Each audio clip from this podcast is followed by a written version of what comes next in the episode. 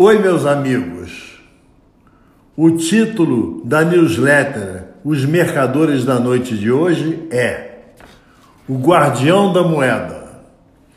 Na semana passada, durante a reunião do FOMC, siga em inglês para Comitê de Mercado Aberto da Reserva Federal, do Fed, equivalente ao nosso Copom, Comitê de Política Monetária, o órgão americano deduziu reduzir a taxa básica de juros em 25 pontos, um quarto de 1%, a primeira queda em 11 anos.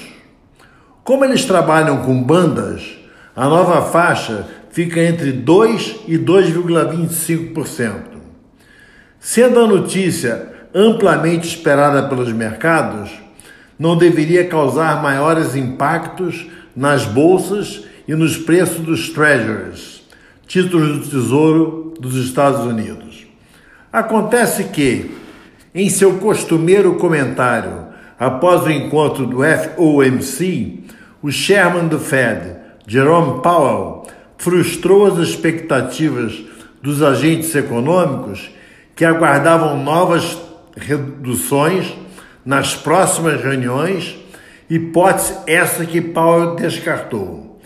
Se, por um lado, o mercado se limitou a um perceptível desapontamento, por outro, o presidente Donald Trump ficou furioso.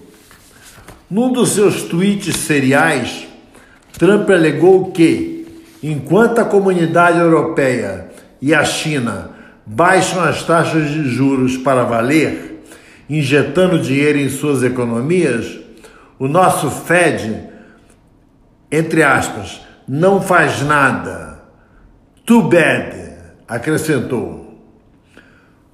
Como nos Estados Unidos, o Federal Reserve Bank é um órgão independente desde 1913, é raro um ocupante da Casa Branca criticar de forma tão contundente as decisões do colegiado.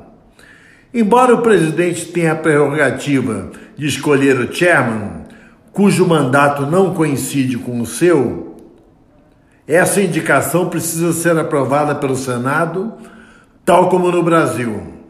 O ungido tem liberdade de trabalhar ao lado dos demais seis integrantes da Junta de Governadores da instituição. Vários chefes de Estado americanos já se mostraram insatisfeitos com as decisões do Fed, entre ele os recentes George W. Bush, Bill Clinton, George H.W. Bush, que é o Bush pai, e Ronald Reagan, mas sempre o fizeram com comentários leves, do tipo: em minha opinião, essa decisão não era necessária. É óbvio que Barack Obama jamais fez esse tipo de ressalva. Pudera.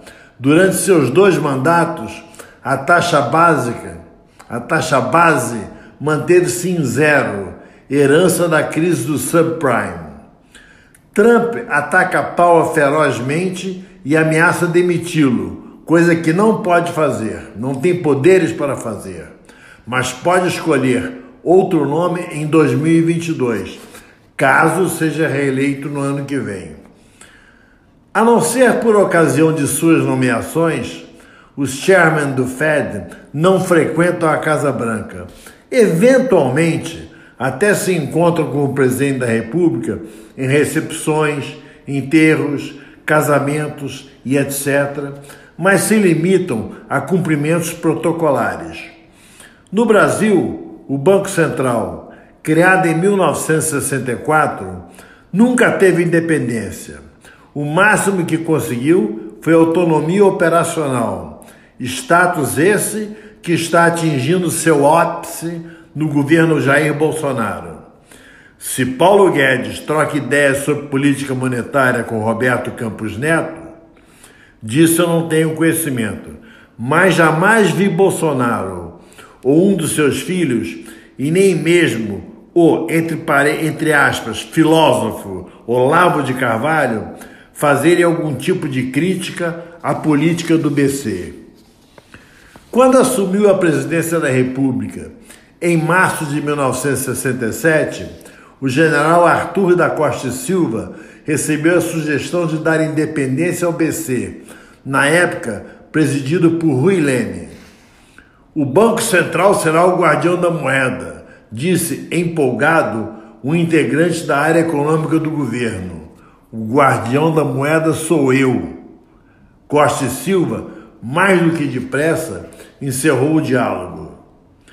Quando iniciou seu primeiro mandato, Lula teve dificuldades em conseguir um nome de prestígio no cenário internacional para nomear para o BC. Por sugestão de Antônio Palocci, que era seu ministro da Fazenda, Pedro Luiz Bodan de Moraes, então diretor de política monetária da instituição durante o governo FHC, foi sondado, mas não aceitou. Provavelmente teve medo de interferências de um governo socialista. Felizmente, para Lula e Palocci, Henrique Meirelles encarou o desafio. Desincumbiu-se da tarefa com tal desenvoltura e competência que chegou a ser aclamado durante uma reunião de seus pares internacionais como o melhor presidente de Banco Central em todo o mundo. Dilma estragou tudo.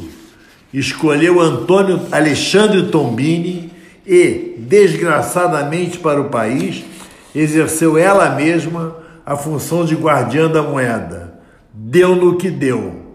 Taxa Selic derrubada na marra, volta da inflação de dois dígitos. Com a escolha de Ilan Goldfagen pelo presidente Michel Temer e de Roberto Campos Neto por Bolsonaro, é menos um problema para o Brasil. Reformada a Previdência e dando prosseguimento às privatizações, só resta termos otimismo com o futuro do país após várias décadas nas quais o grande fundamento do mercado era déficit, inflação, inflação, déficit e assim por diante. Pena que o cenário internacional possa alterar isso tudo para pior. Por mais que as decisões do Fed afetem o do Brasil, as do cupom jamais irão interferir no cenário mundial.